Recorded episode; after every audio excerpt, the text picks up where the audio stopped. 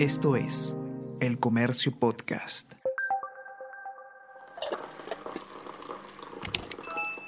Hola, hola, ¿cómo están? Buenos días, espero que hayan amanecido bien. Está con ustedes Ariana Lira y hoy tenemos... Tenemos que hablar con Ariana Lira.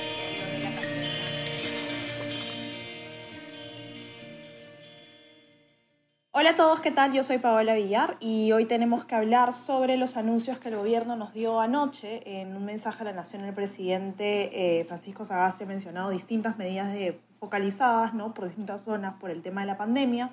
Y acá nos encontramos con Ricardo León, él es editor de la sección nacional, quien nos va a comentar mayor detalle de todos los anuncios que además eh, estuvimos esperando mucho tiempo eh, anoche para que estos sean aclarados y además con mucha información de por medio. ¿Cómo estás, Ricardo? ¿Qué tal? Hola Paula, eh, sí, efectivamente, se esperaban estos anuncios desde la semana anterior, incluso había una incertidumbre que crecía y circulaban varias versiones. Eh, la incertidumbre y la información suelta ocultó un hecho importante, que, eh, que se ha llegado a la barrera de los eh, 40.000 fallecidos por la, eh, por la pandemia. Formalmente hay 40.000 fallecidos, de hecho debe haber muchos más. Eh, hubo 220 en la última jornada y la curva crece y crece y crece. Ujú. Y esto por regiones, imagino, además es diferenciado, ¿no? Por eso hemos visto también esta, esta focalización. Sí, exacto. Y claro, eh, eh, las regiones que entran a la cuarentena más, eh, más, más rígida, entre ellas está Lima Metropolitana, que, es la, que era la gran ausente, digamos, porque concentra la, la mayor cantidad de población y por lo tanto la mayor cantidad de contagios. Eh, la cuarentena es total, solamente se permite eh, salidas para compras elementales, para bodegas y farmacias. Eh, no habrá restaurantes, sí habrá deliveries, no habrá atención en ninguno de los locales que no sean de atención urgente, por ejemplo, no habrá bibliotecas, museos, eh, casinos y otros, no habrá transporte interprovincial y tampoco terrestre. Y lo que se estableció es la salida peatonal de una hora diaria. Ahora, sobre lo internacional, no se estableció una prohibición general, ¿no? Creo que solo han hablado de Europa se mantiene y Brasil se incluyó en el grupo. Sí, eh, agregaron a Brasil al, grupo. Siempre quedan algunas preguntas sueltas, ¿no? Una vez que la noticia se digiere, aparecen preguntas sueltas. Por ejemplo, y pues, se comenta mucho que el presidente eh, obvió un dato que para un sector de la población puede ser vital. No anunció si va a haber nuevos bonos, por ejemplo. Eh, en- entonces hay mucha gente que se empieza a preguntar ya no tanto sobre las restricciones, sino eh, cómo va a ser para, subsistir, sobre todo porque en las primeras cuarentenas de marzo, abril, eh, la pasaron bastante mal y, digamos, su situación económica se complicó muchísimo.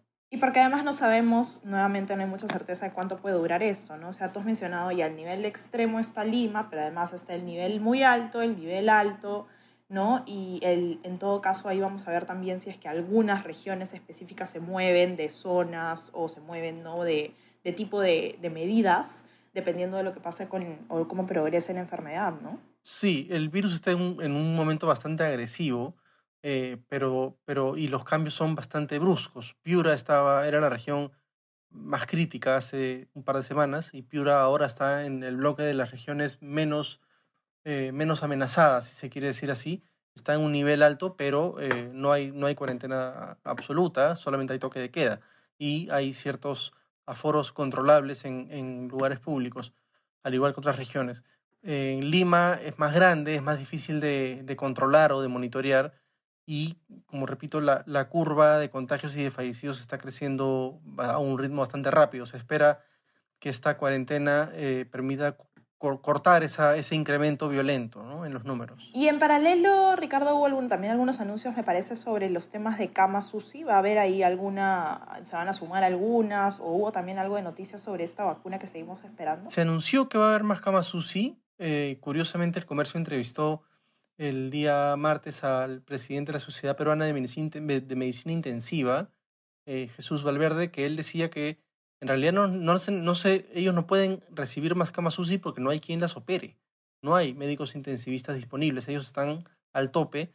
Claro, el Eh, problema es el recurso humano, ¿no? el problema es el recurso humano. Eh, lo que sí se propone, por ejemplo, el Colegio Médico nos, lo- eh, nos comenta que ya que va a haber una cuarentena focalizada, rígida, lo que se debería hacer es un rastreo casa por casa con pruebas moleculares. Eso haría que la cuarentena eh, tenga un resultado, tenga una razón de ser y no sea simplemente una, una, una medida rígida, pero, pero sin mayor sentido. ¿no? Claro. Eh, eso podría ser aprovechado. eh, Una de las lecciones aprendidas de la primera ola del virus podría ser esa, que ahora hay que rastrearlos, ir a buscarlo. Que se tenga evidencia, ¿no? Además, para que se tenga evidencia para poder ya luego, si es que llega el 15 de febrero, ¿no? Eh, reevaluar. Exactamente. Y en el caso de las preguntas que nos decías, ¿no? Que quedan un poco sin respuesta y, y, dónde se están generando las mayores dudas, ¿no? Sabemos que esto ha sido un poco confuso también todo el tema de si había o no conferencia, entre las imágenes que se pasaban por WhatsApp y otras cosas, ¿no? Pero ¿cuáles crees que son las, las específicas que deberían ser respondidas en el más corto plazo? Empezando por los bonos, ¿no? Y no sé si alguna más ves que sea urgente de responder. La primera es la del bono, la segunda es de los pases de tránsito. Me imagino que debe haber muchas personas, muchas familias en las que padre, madre e hijos se pregunten, bueno, ¿voy a poder salir a trabajar o no? ¿Voy a poder desplazarme o no? Eh, ¿Voy a recibir una ayuda del gobierno o no?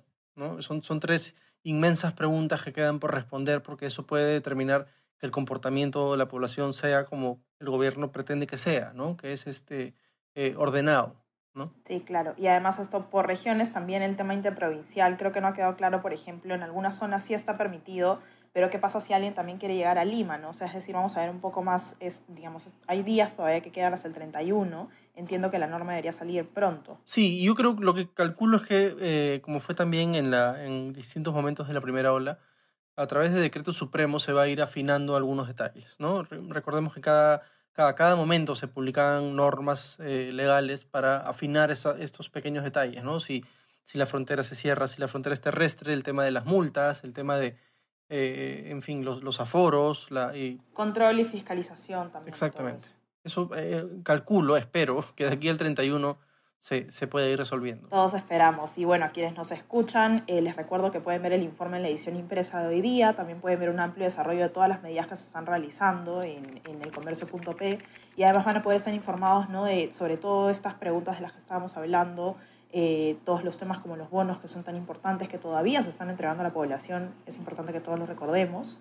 Recuerden además que pueden seguirnos a través de Spotify y Apple Podcast para estar pendientes de este contenido y otros podcasts. Y también pueden ingresar a nuestra web para que puedan estar enterados de todos los otros temas que están pasando en el plano político y sobre todo en el marco de estas elecciones generales que ya se vienen. Y si les interesa recibir lo mejor de nuestro contenido, pueden suscribirse a nuestro WhatsApp, El Comercio Te Informa.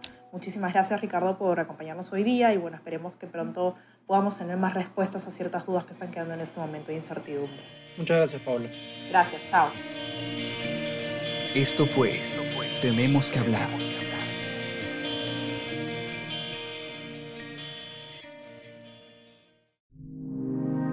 El Comercio Podcast.